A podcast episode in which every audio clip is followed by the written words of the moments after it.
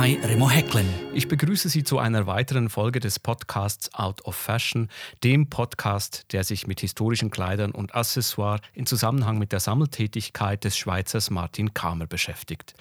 Martin, in deiner Karriere, in deiner Laufbahn als Sammler und Händler von historischen Kleidern da bist du immer wieder auch in Auktionen zugegen. Und du hast viele Auktionen miterlebt und dabei auch einige Episoden und Anekdoten erlebt, die du uns sicher auch mitteilen möchtest. Du hast eine Episode mitgebracht heute, die spielt in London. Das war ungefähr in den 90er Jahren irgendwann. Uh, für, für 90er Jahren. Und, und wo war das? In welchem Auktionshaus? Bonhams. Bonhams. Mhm. Und was genau hast du da erlebt? Also mit den meisten guten Auktionen, mit den seriösen Auktionshäusern, da kommt, da wird ein ähm, Katalog publiziert und der erscheint meistens so etwa zwei bis drei Wochen vor der Auktion und dass man sich gut darauf vorbereiten kann. Und in, in diesem Auktionskatalog war ein ganz unglaubliches ähm, Hofkleid von ungefähr 1780, äh, ein großes ähm, Panierkleid aus Silberbrokat aus der Garderobe von Mary Watson, Marchioness of Rockingham. Ihr Mann war Charles Watson Wentworth, der zweite Marquis of Rockingham. Und er war auch Prime Minister zweimal in 1765 und 1782. Also, man konnte ganz genau verorten, woher das Kleid ja, kam und das steigert natürlich dann auch den Wert eines Kleids. Ja, das Kleid ist, das war, das ist ein unglaubliches Kleid. Das hat ein paar ganz interessante Geschichten damit. Die Dame war, die waren unglaublich reich und sie war sehr ein, ein, ein so ein, ein It, eine It-Frau der, der, der damaligen Zeit, der, der Haute Volée. Ich wollte das Kleid mir sehr genau angucken und bin dann in die Büros von Bonham gegangen und habe gefragt, ob ich das könnte bevor der generellen Besichtigung anschauen. Das ist mir erlaubt. Ich bin dann hingefahren. Das Kleid war sehr schön, aber ich wusste, das wird wahnsinnig teuer sein und ich werde es dann wahrscheinlich auch nicht aus dem Land ausführen können. Also das ist auch mit, mit Restriktionen verbunden, das Ganze? Das ja, hat mit Zollbestimmungen zu tun? In England, wenn etwas Englisch ist oder wenn es für schon lange in England gewesen ist, wenn es an einer Auktion über einen gewissen Wert rausgeht und man will das exportieren, muss man eine Export-License ähm, anfragen. Hm.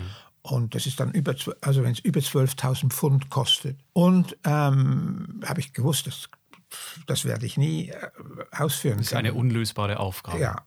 Und dann wollte ich schon gehen und hat die junge Dame mir das gezeigt. gesagt, ja, es hat noch zwei ähm, sehr schöne, äh, wie sagt man, nicht fast, nicht fast nach, nicht Karnevalskostüme, also Ballkostüme, mhm. aber sie sind sehr schön, sehr, schöner Stoff. Und ich habe gesagt, aus den 20er Jahren oder 30er Jahren, das interessiert mich nicht, aber sie hat insistiert.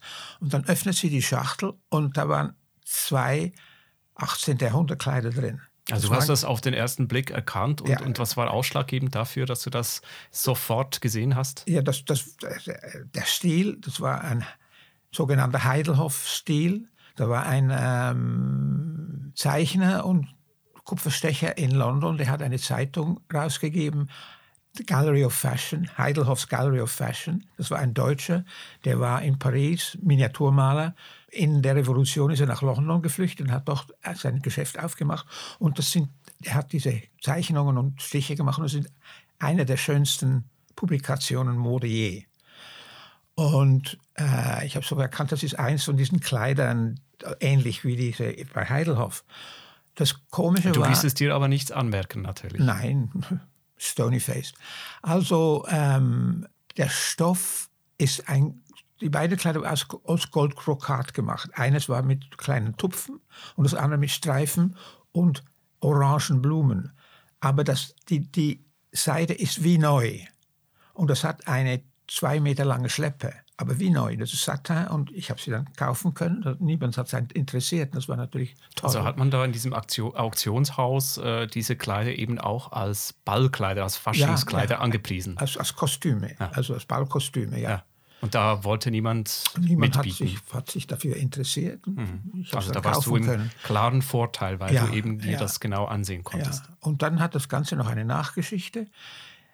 Das ähm, Metropolitan Museum hat das Kleid gekauft am Telefon, aber da war noch ein anderes Telefon, hätte noch sein sollen, ein anderes Museum in Amerika, aber die hatten vergessen, den anzurufen.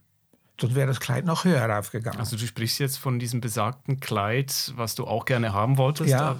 Das ging dann auch für ganz viel Geld raus. Aber ja, eben da war glaube, ungefähr 90.000 Pfund Ja. mit Aufgeld. Ja. Und das war dann noch, was Pfund noch was noch viel mehr wert war als jetzt. Und wo führte das dann hin, als da rauskam, dass dieses Museum vergessen ging? Ja, da ist nichts rausgekommen, aber ähm, das Metropolitan Museum hat die Ausfuhrbewilligung nicht gekriegt, sondern das Museum ist jetzt im ähm, Hofkleidmuseum in Kensington Palace. Also selbst für staatliche Museen äh, ist es schwierig dann, oder war es schwierig auch zu jener Zeit, diese Kleider auszuführen? Nein, also das nicht ist, nur für äh, Privatpersonen. Metropolis ist kein staatliches, ähm, staatliches Museum.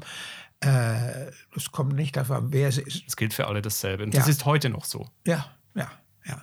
Kann man das umgehen? Nein, eigentlich nicht. Man, also ich, man kann es verkaufen in England.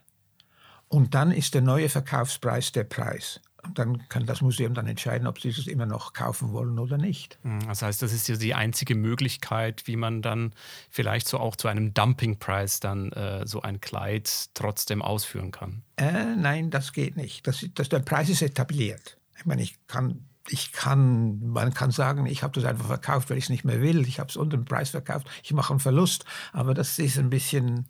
Da muss man gute Beweise mit Ja, ins Spiel bringen ja, können. ja, ja, ja.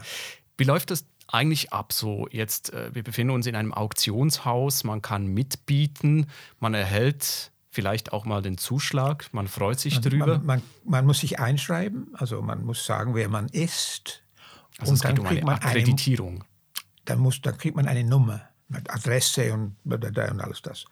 Und dann kriegt man eine Nummer und dann wird auf das Blatt die Nummer geschickt. Und dann sitzt man im, im, äh, im Auktionsraum und wartet auf das Kleid, auf das Kleid, auf die oder, oder das Möbel oder das Bild oder das was Objekt der oder das. Objekt, ja, bis das Objekt kommt und dann Aber das weiß man schon ungefähr. Das gibt so einen Zeitplan wahrscheinlich. Äh, es ist nummeriert und das geht nach Nummern. Und ähm, in England ist pro Nummer ungefähr zwischen 30 Sek- einer Minute, eineinhalb Minuten. Achso, das geht so schnell vonstatten. Ma- Es kommt darauf an, manchmal geht es länger, wenn jemand da ist, der, der sich nicht entscheiden kann. Wenn professionelle tätig ist, das schnell, schnell, schnell, schnell. Ähm, das ähm, manchmal versteckt man sich, man sitzt hinter einer Säule, dass man niemand sich sieht. Oder, und ähm, in Frankreich waren wir mal an einer Auktion und in Frankreich hat es auch einen Katalog zum Teil. Und dann hat es immer noch Nummer 1, Nummer 2a, B, C, D und die sind nicht in der Katalog. Da musst du manchmal eine halbe Stunde warten. Das ist uns mal passiert in, in, in, Frankreich. Sind wir essen gegangen, nach zwei Stunden zurückgekommen und waren immer noch nicht bei dem Lot, das uns interessierte. Und wenn man dann einen Zuschlag erhält, wie geht es dann weiter? Dann äh, zahlt man. Also man zahlt direkt vor Ort, zahlt man da in Cash. Zum, ja, viele Leute kommen mit Cash, das kann man nicht mehr. Aber früher hat es Schecks gegeben, dass man, hat man einen Scheck ausgestellt und den Scheck gegeben, dann hat man die Sache, die, das Material mitnehmen können. Da, ah, sobald bezahlt worden ist, kann man also du Takeaway. nach Hause. Takeaway, ja. Aber manchmal auch, wenn du bekannt bist und die, die, das Auktionshaus Vertrauen hat in dir, kannst du es auch oh, äh, nachher per Bank zahlen und das kannst du es trotzdem mitnehmen. Ähm, kommt es denn auch mal vor, dass äh, Objekte nicht abgeholt werden Ja. von, von jemandem, der das, den Zuschlag bekommen hat? Ja, das ist, ähm, es war eine andere Auktion, als ich die gemacht habe in London. Ich war in ähm, Australien, gerade aus Australien zurückgekommen nach London und da wusste ich, da gibt es bei Kerry Taylor, das ist ein großes Auktionshaus. Nein, das war bei, bei, bei Christie's. Und die hatten mir gesagt, wir haben noch eine Krinoline. War aber keine Krinoline, sondern ein, ein, ein ähm, Hub. Das ist ein 18. Jahrhundert ähm, Petticoat. Also ein, ja. Und die sind sehr rar, sehr, sehr rar. Und die Auktionsleiterin hat zu mir gesagt, ich, ich werde jetzt ganz mit blödem Gesicht dastehen, denn ich musste einen Preis angeben, der mir vom Erbschaftsamt aufgedrückt worden ist. Und ich werde dastehen wie, eine, wie, eine, wie, ein, wie ein Idiot. Und das hat acht bis 800 bis 1000 Pfund war das angesagt. Und ich war am Telefon. Und das ist innerhalb wenigen Minuten auf 20.000 äh, Pfund gestiegen. Und ich hatte für mich eine Limite von 20.000 Pfund mhm. so im Kopf ausgemacht. Also das macht man immer wahrscheinlich, wenn man ja, geht, dass ja. man sich so eine Limite setzt und aber von dieser auch nicht, nicht unbedingt abweicht oder ja, nicht abweichen man, soll. Man, man, darf schon abweichen. Ich habe manchmal abgeweicht und da war ich sehr froh, dass ich mich nicht an meine eigene Limite gehalten hatte. Ich bin dann noch ein bisschen weitergegangen und dann habe ich gesagt, jetzt ist genug, denn da kommt das Aufgeld dazu, das ist noch manchmal 20 Prozent. Und das Aufgeld, das ist dann für das für Auktionshaus? Das, ja, und das zahlt der Verkäufer und der Käufer. Ah, das teilt man sich dann nein, täglich? Nein, 20 Prozent bezahle ich als Käufer und 20 Prozent bezahlt das der, der Verkäufer auch noch. Und dann am nächsten Tag, ich war dann ganz froh, das wäre fast über 70.000 Euros gewesen zu, dieser, zu der Zeit. Habe ich gedacht, ach, jetzt habe ich, äh, äh ich, hab ich 70.000 Euro gespart. Ist auch nicht schlecht. Mit dem kann ich leben. Und dann am nächsten Tag kommt ein Anruf vom Auktionshaus und sie fragt mich, du, das war nett, das danke, dass du da so fest geboten hast und so. Schade, dass du nicht gekriegt hast. Jetzt hat mir aber der, der Käufer hat angerufen, er will das nicht mehr.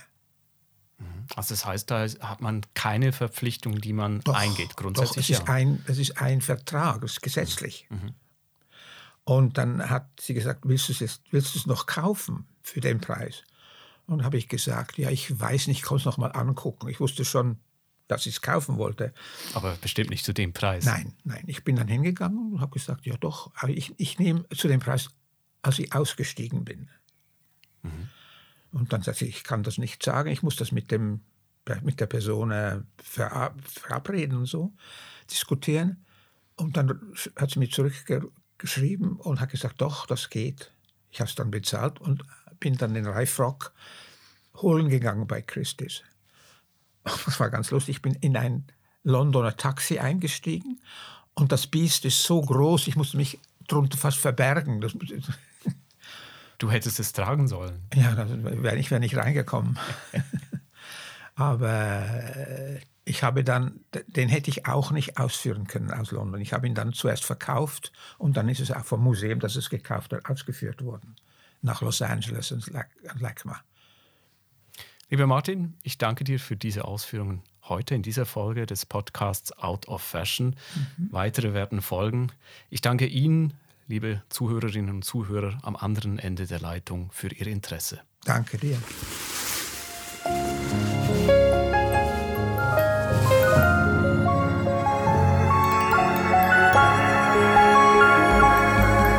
This is Out of Fashion, a podcast with Martin Kamer, hosted by Remo Hecklin.